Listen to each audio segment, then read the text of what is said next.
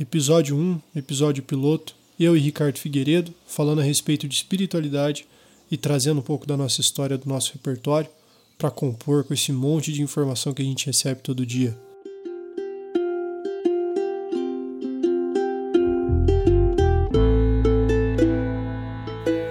Afinal, não é nada não. Se der, é pouca coisa.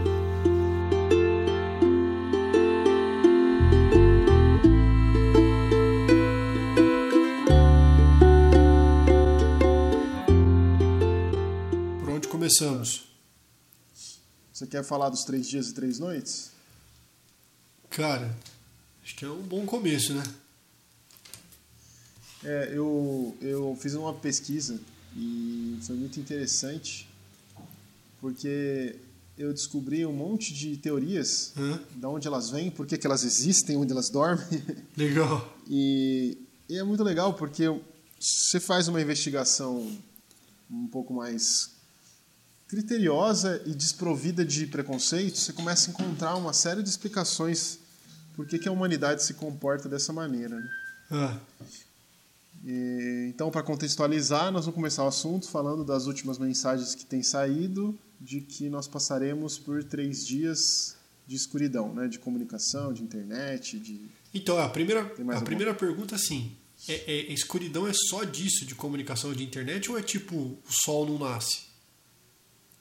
Então, as mensagens que eu vi foram a respeito do, de comunicação, sem internet, sem TV, sem telefone, sem nada. Comunicações eh, terrenas, né? Tá. É, eu, eu. A do Sol, eu não sei. Então, não, não, porque é, o, o motivo disso aí não funcionar, teve uma que eu vi que, que ele fala, cara, que é tipo é uma grande explosão é, solar da, da superfície do Sol. E isso vai gerar um clarão enorme. Só que isso, isso acontece para que os porque o sol tipo tá muito energizado, sabe? Ele tá tipo meio pistola assim com as coisas que estão acontecendo no universo. E aí, é, aí ele precisa se acalmar, sabe? Então ele vai dar um grito Precisa liberar, precisa, ele precisa botar pra fora. Exatamente. E aparentemente, cara, na hora que ele faz isso, cara, vai ficar tipo muito claro mesmo, é por isso que eles falam grande clarão. Só que depois, cara, a superfície dele, ela perde o brilho. E ela fica um tempo até retomar o estado na- natural.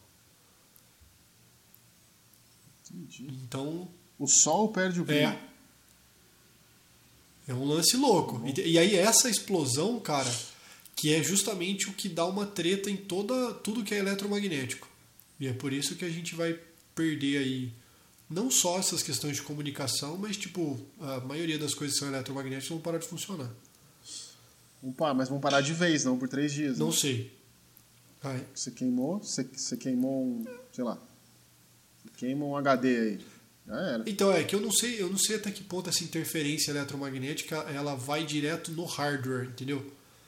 Entendi. ou se é só um lance de, de você tipo de interferir na conexão entre as coisas, entendeu? Nas ondas. Então eu acho que tipo assim, não- as coisas não vão funcionar, a televisão tipo vai ficar meio que tipo embaralhada. É, mas não é minha especialidade, eletromagnetismo. Até porque é, na faculdade eu não, não tive um bom desempenho. Sabe? Nisso aí. Mas eu acho que ah, é, o que, o que, cara, é um, o fato é, nós não vamos conseguir usar. Nós não vamos conseguir ter o resultado que, que as comunicações hoje têm. Mas o que mais me preocupa é tipo assim, cara, você tem noção do que que é o sol ficar escuro? É, é muito bizarro, sabe? É muito bizarro. E aí, tipo, ne- nesse mesmo canal que eu vi esse lance do sol ficar escuro e tal, do grande clarão e blá blá blá, ele fala justamente, cara, que a, sociedade, que a, que a consciência humana não está preparada para enfrentar esse negócio, sabe? Não está preparada para simplesmente do tipo, ah, mano, se fuder tudo, pelo menos o sol nasce. E aí? E se não nascer? Se o sol não nascer, caralho, entendeu? O que, que acontece?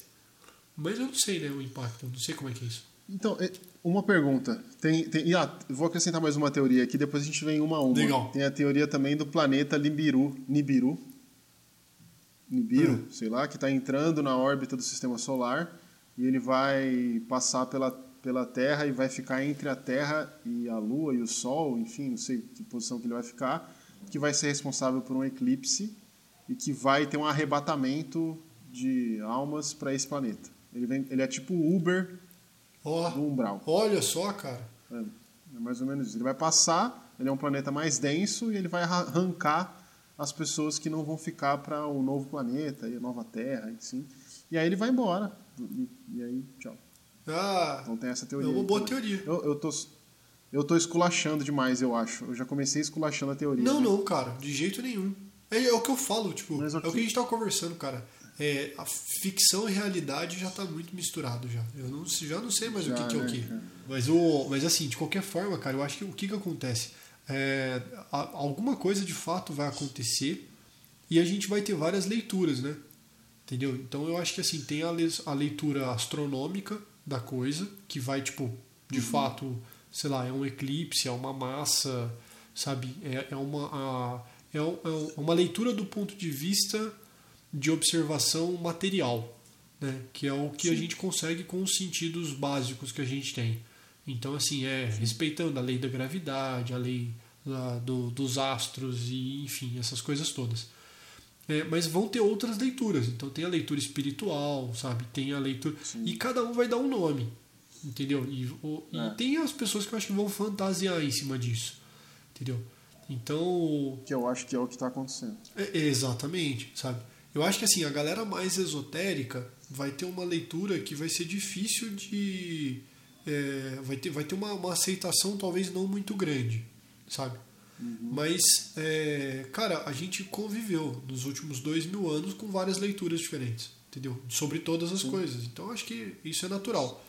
A questão é, ah, o que, que eu acho que permeia todas elas? Alguma coisa vai acontecer, de fato, é, e pra gente, e de alguma forma, acho que a gente precisa estar preparado para isso que vai acontecer.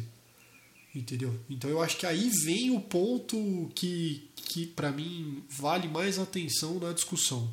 Como é que a gente se prepara para passar por isso, mesmo sem saber o que exatamente é isso, mas como é que a gente se prepara para poder ter passar por isso de maneira mais suave, entendeu? Entendi. Sabe? Que a galera fala basicamente, tipo, elevar a vibração. E aí elevar a vibração tem gente que fala, cara, não, é meditando. Não, não, é rezando. Não, não, é tendo atitudes mais fraternas. Ah, não, pode ser também ganhando consciência do que você faz. Ah, pode ser através do autoconhecimento. Porra, tem uma cacetada de coisa, né? É, então, e a gente acaba mergulhando numa seara aí de infinitas possibilidades, né? Porque a sua, a sua elevação de vibração, ela é muito individual, né? Você pode se elevar ouvindo uma música e eu posso me elevar, sei lá, tipo, comendo um pão de queijo, entendeu? Porque a sensação que isso causa me leva ao coisa. Deu uma banalizada pra gente ter as duas pontas, Sim. mas mas de uma forma ou de outra eu posso meditar, eu posso ouvir uma música, eu posso fazer tanta coisa. E será que isso é o caminho? Só isso é o caminho? É. Mas, cara, você não É, banalizou, na não, pesqui- viu? Porque minha família é mineira. Cara, tem várias experiências aí comendo pão de queijo. é, é. É, brincadeira à parte, eu entendi o que você falou, eu concordo, cara. Acho que, é, que é bem isso. eu, eu tava vendo, e quando você propôs, a gente conversou sobre isso a primeira vez, você falou dessa, dessa visão, e eu fui ver como é que a humanidade tem olhado para essas catástrofes, né? E aí essa pesquisa foi muito interessante, porque eu peguei, a primeiro ponto de, de partida foi os três dias na escuridão. Né? A primeira referência que a gente tem é óbvio que é bíblica, mas ela é tá, tá linkada ao Egito antigo. Né? Uma das dez pragas do Egito foi três dias e três noites de escuridão. Três dias e três noites, três dias de escuridão. Né? Então, é, acho que foi a, a nona pra- praga. Então, a escuridão encobriu o sol por três dias e o sol do Egito se tornou trevas e passaram dias na escuridão. Então, a primeira referência disso foi, foi a praga do Egito e isso ficou como uma punição de Deus é, para aquele povo que escravizava os filhos de Israel. Né? Então, a gente tem um cunho bíblico aí, cristão, vamos dizer assim, porque está ligado ao cristianismo, é, desse, dessa punição por, por um povo ter sido escravizado. E aí, quando você vai ver outras catástrofes, aí eu fui puxando, e os três dias e os três, as três noites, lá, três dias de escuridão, elas acabam vindo conosco durante os anos. Então, cada doença catastrófica que existe no mundo, cada guerra, existe uma série de pessoas que resgata esse pensamento e traz de volta. Né? Então, por exemplo, na Primeira Guerra, é, tinha-se a, a nítida impressão de que era o fim do mundo. Passou-se pela Primeira Guerra.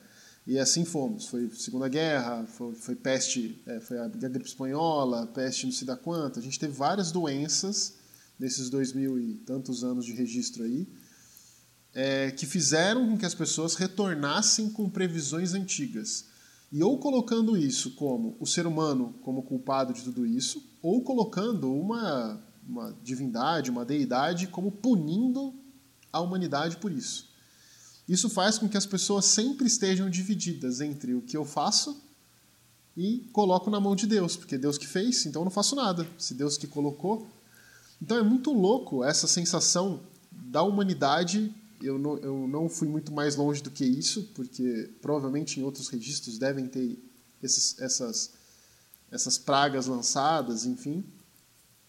E como a humanidade fica dividida entre o que, é que eu tenho que fazer de verdade e o que, que esse Deus. Esse, ou eu deixo na mão de Deus e, cara, se ele quer me punir é porque eu fiz alguma coisa e beleza, né?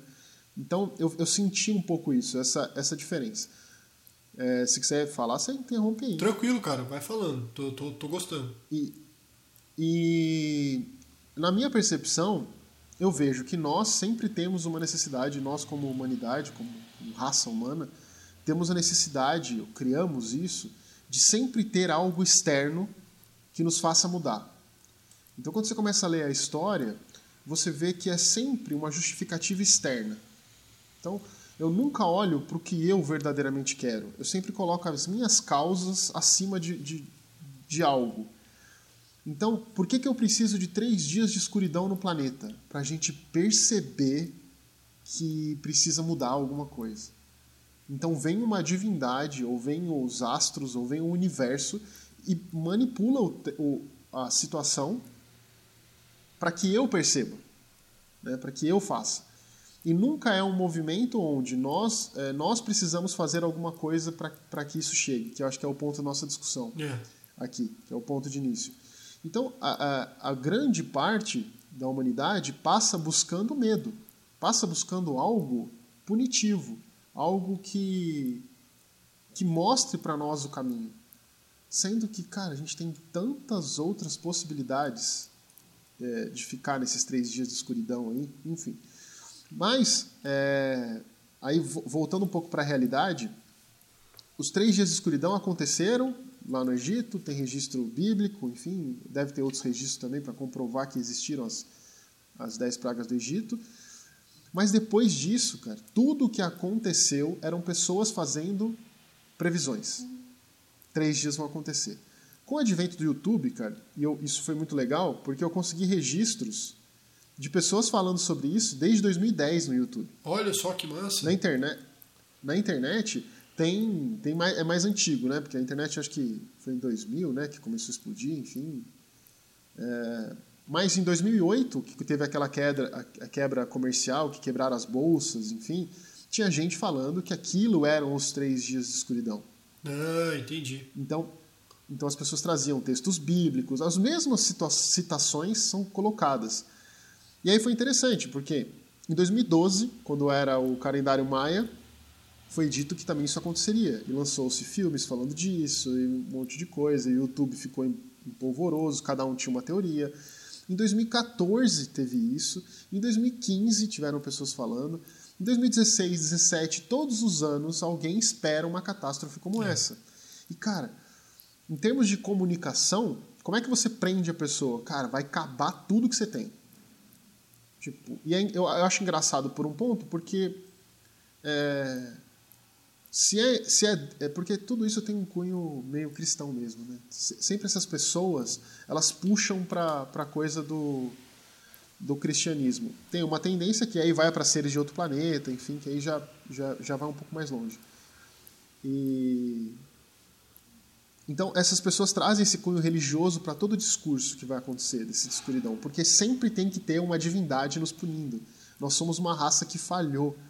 Né? Essas pessoas colocam a gente como vírus no planeta, que destrói o planeta. De fato, a gente destrói, mas é, concordo com essa visão, mas não acho que a gente é vírus, porque a gente está tentando sobreviver, a gente está matando o organismo sem saber o que está fazendo. Um vírus mata o organismo mesmo. Então, é, não, não, eu acho que, que a gente destrói, mas não acho que seja uma punição divina. Acho que faz parte de um outro processo.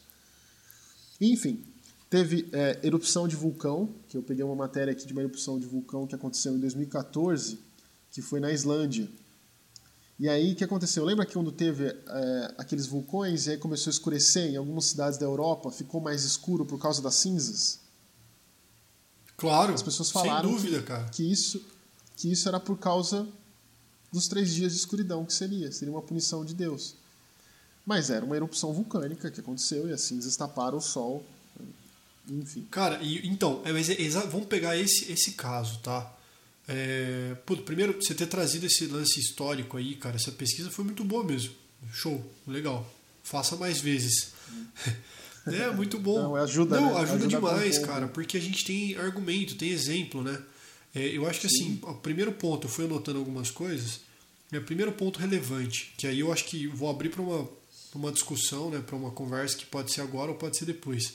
Mas você falou assim, cara, ou, ou a gente está sendo punido por Deus, ou a humanidade está se sentindo culpada. E naquela, é, naquele gráfico né, de, que, que relaciona as emoções com as frequências, cara, culpa é, é o que é o mais baixo de todos, sabe? Então eu não sei se é um movimento criado para manter a gente numa vibração baixa, sabe? Porque toda vez que acontece isso, cara, a gente se sente culpado e aí junto com, com tudo isso vem o medo e aí pronto, prende a toda a humanidade à crosta terrestre no menor padrão vibratório possível, sabe? Sim. Então acho que assim fica aí talvez um, um lance, uma porta, né, uma oportunidade para a gente olhar para esse ponto de vista e falar, galera, tipo, não precisa ser desse jeito, sabe? Não precisa diminuir a vibração, cara, não existe culpa, não existe medo, sabe?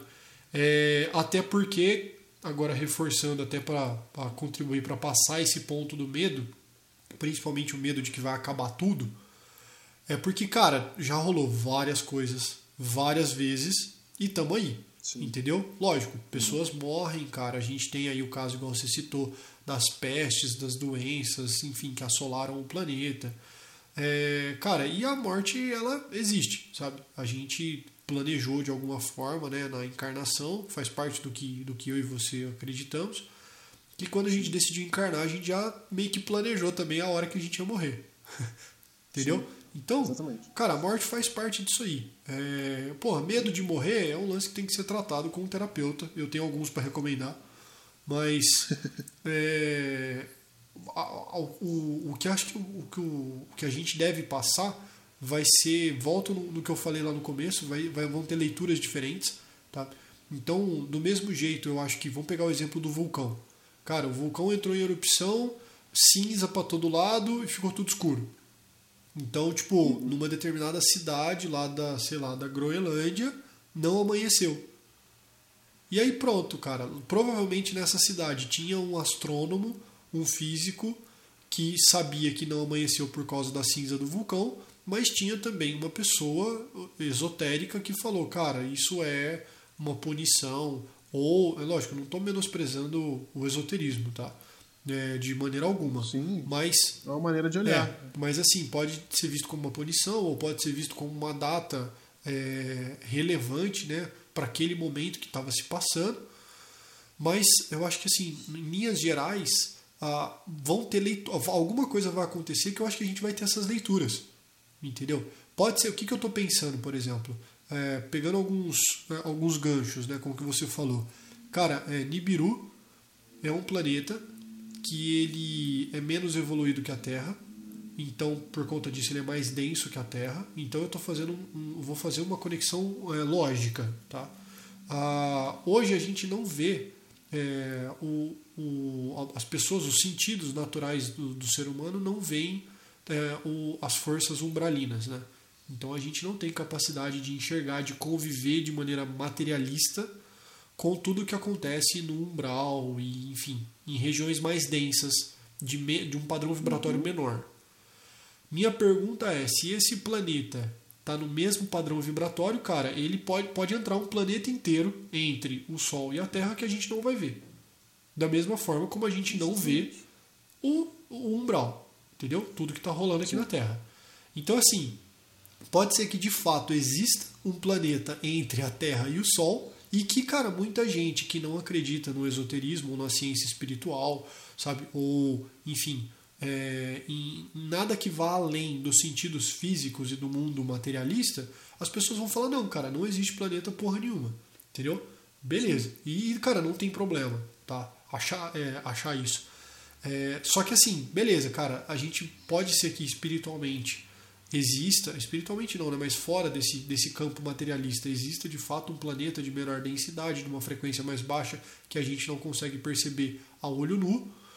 É, e que só que por exemplo é, isso vai, vai ter pode interferir pode ter uma leitura é, na gerar uma interferência direta nessas questões é, eletromagnéticas entendeu? Até porque o eletromagnetismo a gente não vê entendeu? As ondas de rádio a gente não vê.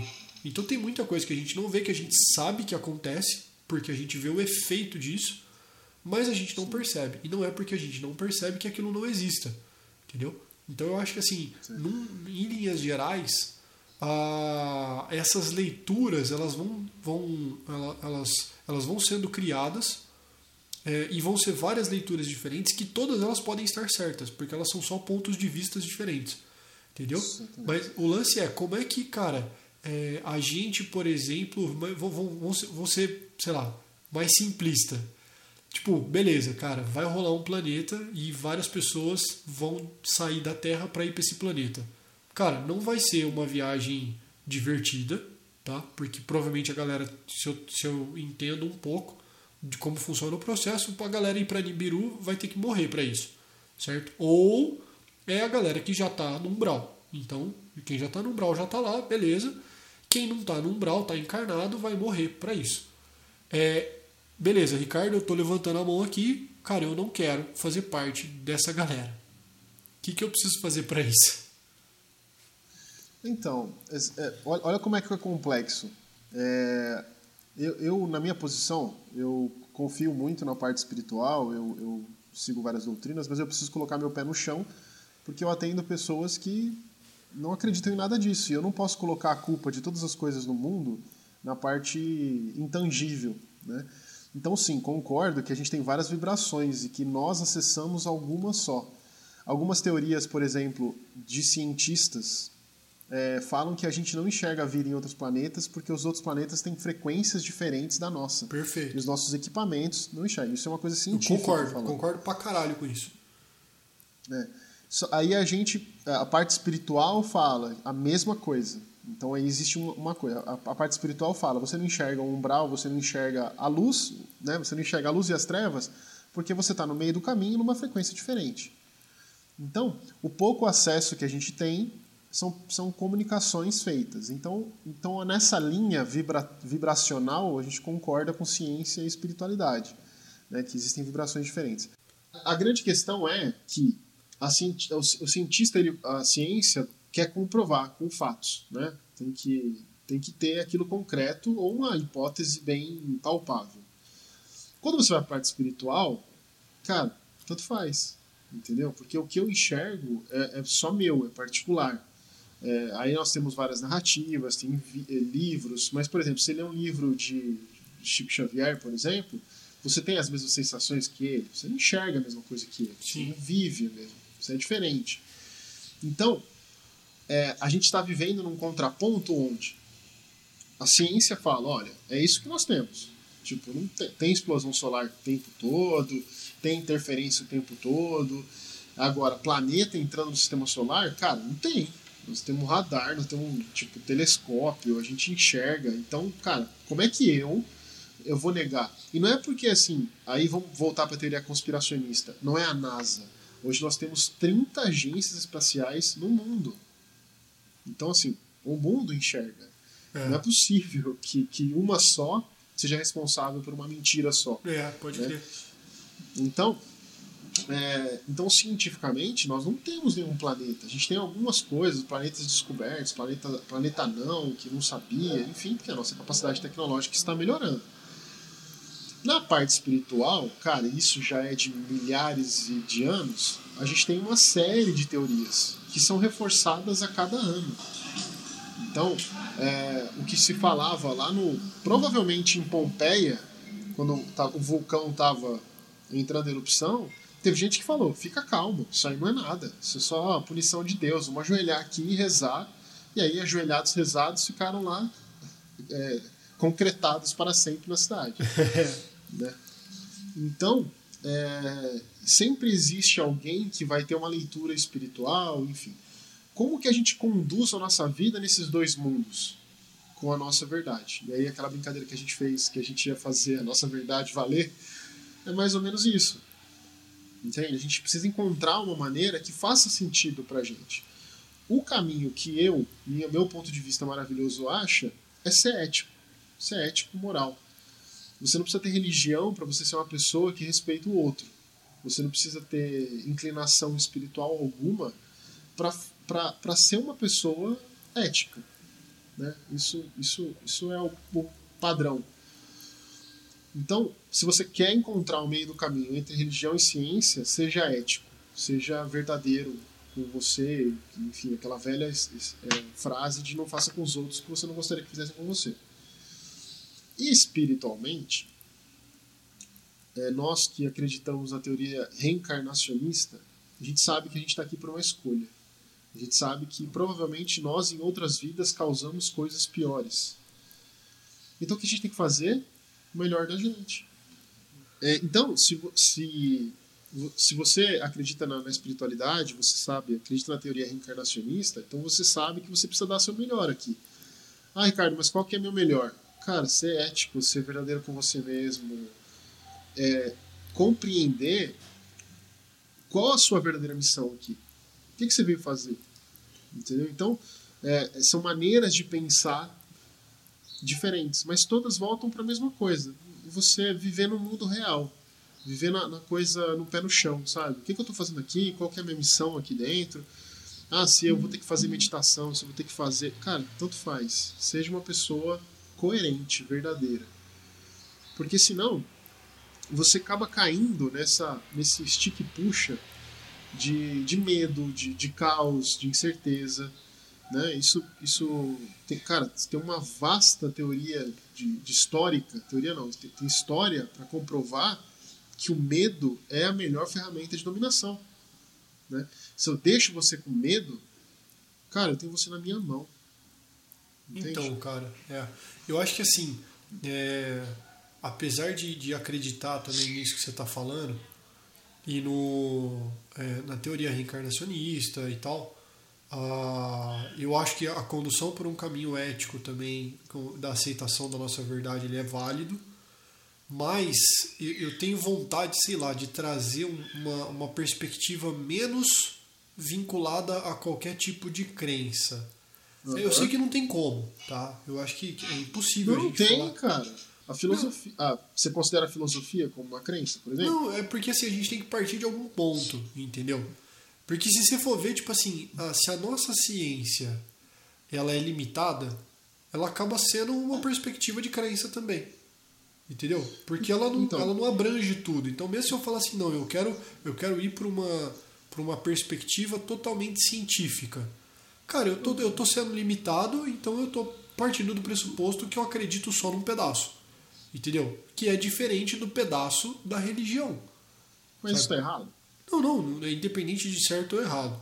Sabe? Você é tá porque o que, eu, encontrar um ponto de partida. o que eu tô querendo, na verdade, é, é o seguinte, cara, quem não acredita na teoria reencarnacionista, Aham. entendeu? Eu, eu, eu queria encontrar alguma coisa que permeasse é, quem acredita e quem não acredita, entendeu? Quem, quem é científico e quem não é, quem é esotérico e quem não é, sabe?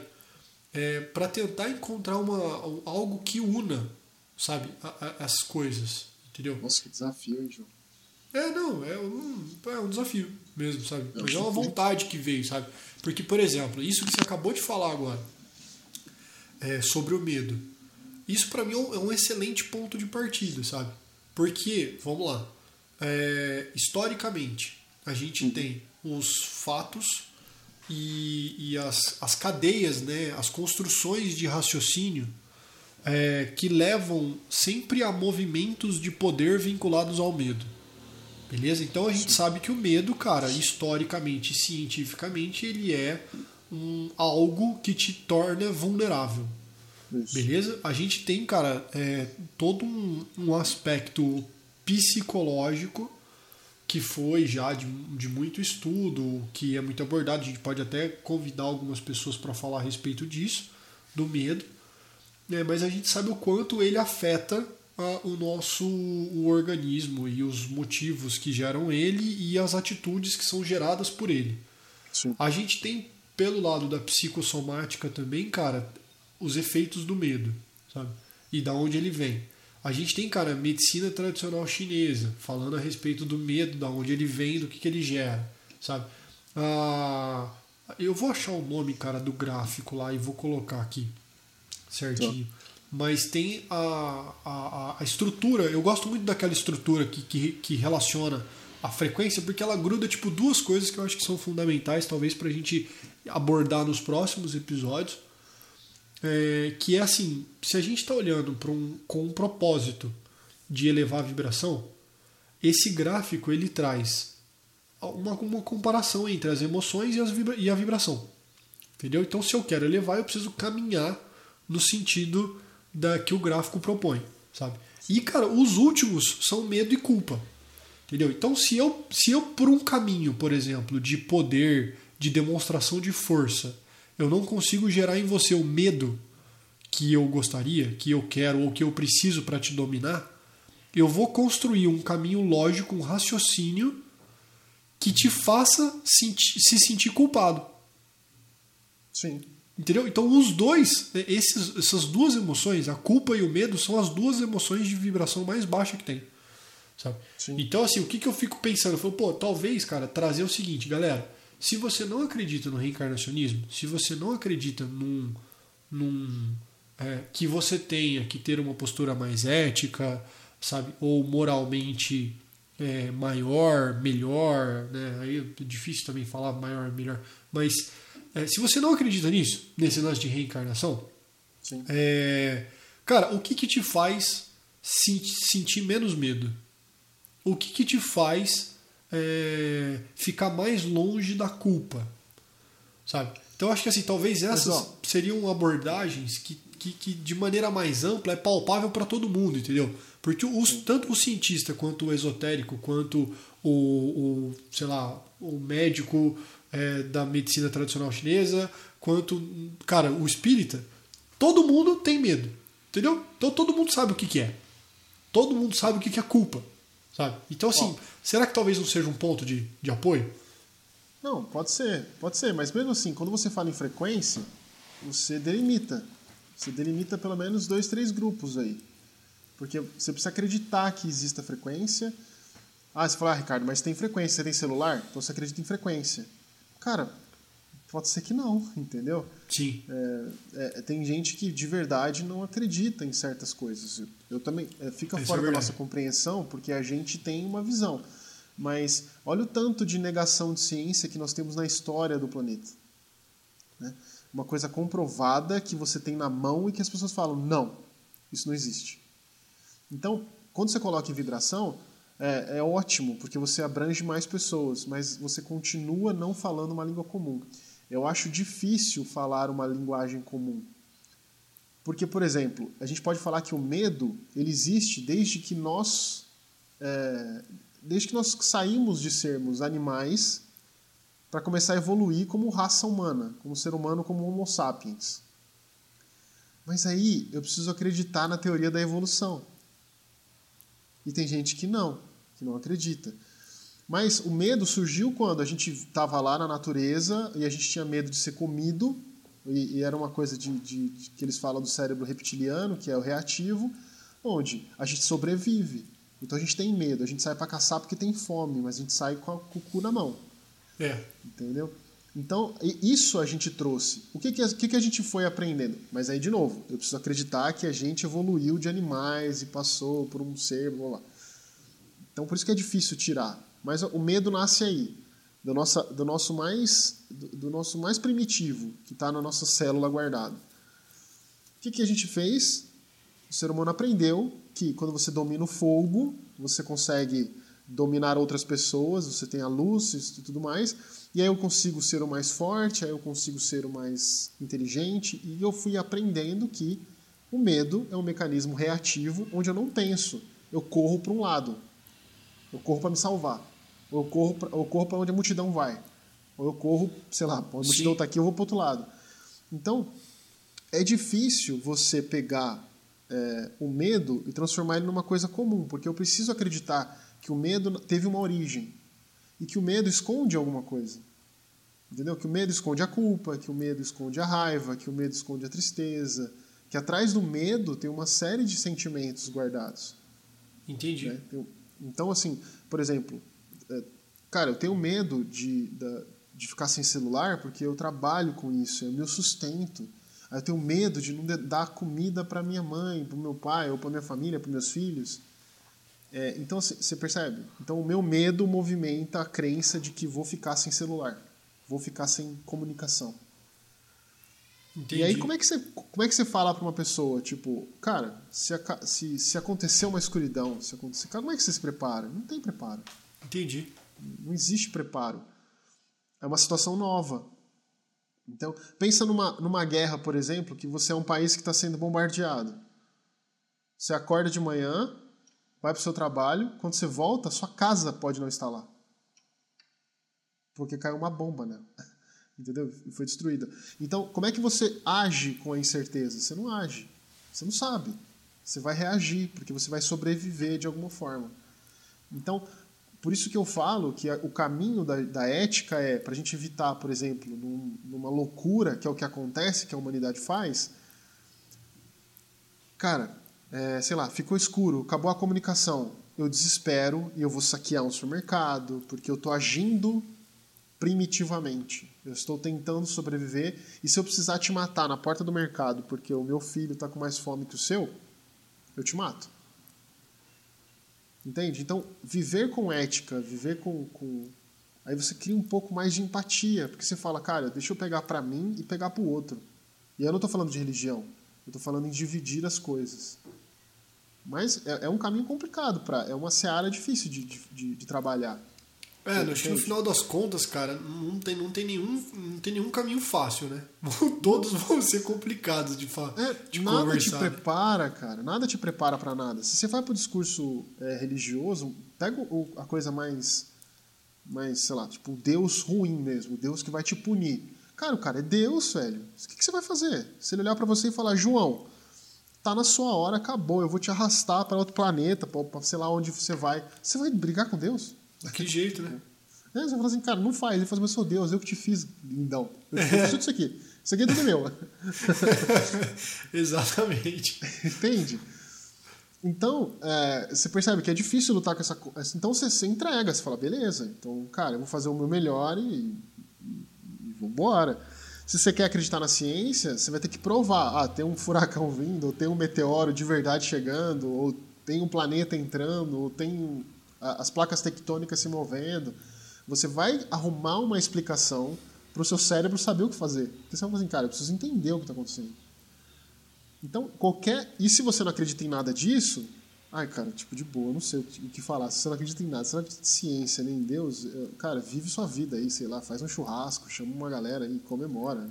Eu, eu sempre vejo quem não acredita em nada, o pessoal que está em cima da torre do Independence Day lá, esperando o brilho da nave, e são os que morrem primeiro. Porque aí é oba-oba. Aí, tipo, a vida, a vida é uma festa. Foda-se, é. vambora. Né? Então, esse, então, tá vendo? Tem três caminhos aí. Você pode querer comprovar tudo cientificamente, você pode se entregar para um Deus.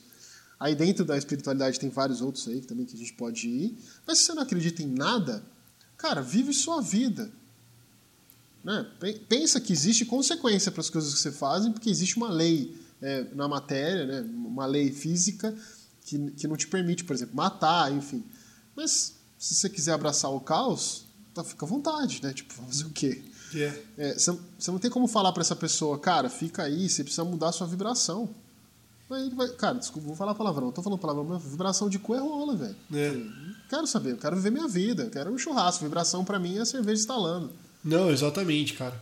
E é, mas Então, é é engraçado que assim, é, eu, eu ouvi relatos assim de pessoas que aparentemente estavam nessa pegada de, cara, não acredito em nada e é isso aí e tal. Mas frente a tudo o que está acontecendo, cara, por incrível que pareça, o próprio vírus, né, que parece tipo perto do que a gente está falando, né, cara, porra, três dias sem sol, acabar a internet, cara, o coronavírus é, é- é fichinha, né, é tranquilo, entendeu? Opa.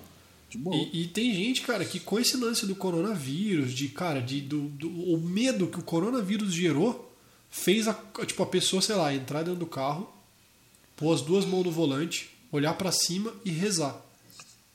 Sabe? Então você fala, caraca, meu velho. Sabe, tipo, se um negócio desse tamanho faz com que a galera talvez se conecte. E aí tem que ver, né, se essa reza por medo, ela eh, tem os efeitos positivos, sabe?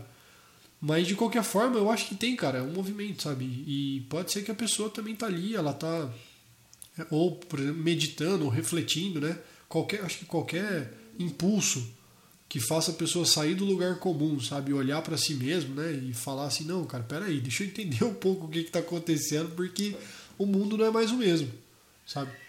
E, e é muito louco, porque se acha que se aconteceu um lance nesse, nesse nível, sabe, da gente realmente ficar é, três dias aí enquanto planeta, né, inteiro, é, ficar três dias, eu acho, que, eu acho que não fica sem sol, tá?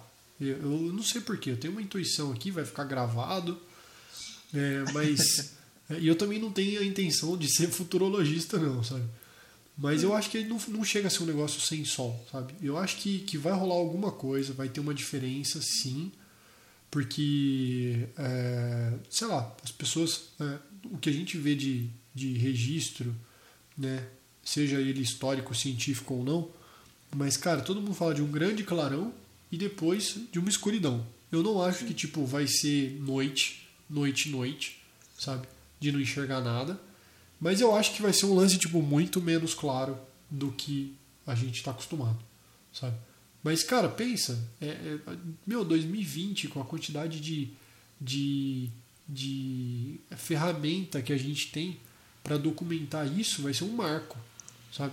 É. passar por isso. E eu acho, cara, que a galera tá, tá fazendo movimentos de reflexão é, de, de sair desse lugar comum, sabe? De sair desse automático da vida por muito menos coisa.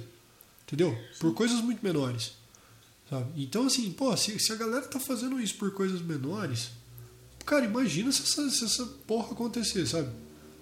Então eu acho que, enfim, vem, vem, um, vem um negócio grande por aí, cara. Já é, foi legal que eu- a conversa nossa já me levantou assim é, alguns amigos, algumas pessoas que eu conseguiria convidar para contribuir com informações de outros aspectos aí, sabe? Ah, Psicólogos que, que, é, que poderiam contribuir com esse lado do, do, do medo, do, da emoção, de como é que ela, como é que ela se comporta. É, tem, tem- cara, tem um amigo que é filósofo, que ele poderia, acho que, trazer essa questão da ética, Nossa, né? muito legal. Sabe? Então, enfim, eu acho que dá pra fazer uns convites legais aí. Sim. Ó, basicamente, se quiser deixar uma conclusão para as pessoas, é, eu diria que é buscar a verdade dentro de você. Não a verdade, tipo, ah, eu, eu, sei lá, acredito em tal teoria. Não é só isso. É o que te faz bem, de verdade. Né? O que te faz bem, e aí depois automaticamente faz bem para as pessoas do seu lado. Isso, desconstruindo aquela imagem de bem e mal, enfim. E pensar também numa coisa, que as pessoas falam muito de apocalipse, né? E eu fui pesquisar a etimologia da palavra, tipo, fiz o, fiz o Cortella. Olha só. E, cara, é, é ato de descobrir, descoberta, revelação. Então, apocalipse é, é uma revelação, é uma descoberta. Então, cara, dentro de tudo isso que a gente está falando, pensa se você descobrir que se descobrir já não é um bom passo para começar. Se conhecer. Né? Nos Estados Unidos, os cristãos lá falam The Book of Revelation. Eles não falam Apocalipse. Eles Olha falam só. Revelation. Então, é, para não cair em interpretações, usa o caminho da descoberta, usa o caminho de se descobrir, auto, o, o ato de descobrir, de se descobrir. Saber o que você é, o que você gosta, para onde você vai, como você vai, que isso já é uma grande ajuda para você enfrentar, pelo menos, a pandemia, que é o que é. a gente está passando agora. Pode crer. Para não enlouquecer. E aí, mano, aí, aí depois daí é uma viagem muito louca e muito boa de fazer. Sim. É, e lembrando, cara, que toda essa pegada de ah, vai ter três dias de noite em escuridão é o lance que, como, como você mesmo disse, né, Ricardo? Cara, tem muita gente falando disso já há algum tempo. Entendeu? E, Uma hora alguém acerta. É, e parece, cara, que nós temos ainda três anos para isso acontecer. Vai ser dentro dos próximos três anos aí, acho que dizem ah, algum, algumas mensagens aí. É, mas enfim, então nós vamos falando. Nesses três anos aí a gente vai gravando bastante podcast, vai soltando pra galera. Enquanto a comunicação não cair, nós estamos comunicando. Nós estamos comunicando, né? A gente arruma outro jeito depois. Show de bola, cara. Beleza. Ah, eu vou falar uma coisa que eu falei numa palestra lá no centro, que poucas pessoas entenderam, se eu acho que você não estava lá ainda. Pode ser. Certo, tava o ET Bilu. Busque conhecimento. ET Bilu, cara. oh, dá pra ter um episódio inteiro sobre o ET Bilu, velho. Bilu diz que quer dar um recado. Qual a sua mensagem para a Terra, Bilu? Apenas que busque conhecimento. E o, engra... é teoria, é e o engraçado é que pegou uma galera, né, velho? Aí, ó, tá vendo? Até, até a narrativa do ET Bilu, cara, cai, pe... fisgou. Pensa. Foi, foi a única recado que ele deixou para a humanidade, cara. Busque conhecimento. Pronto. Bilu. Não sei de onde ele veio, mas ele veio para Às vezes ele veio de Nibiru, ele veio na frente. é, era missionário, missionário. É, então. Cara, genial, genial.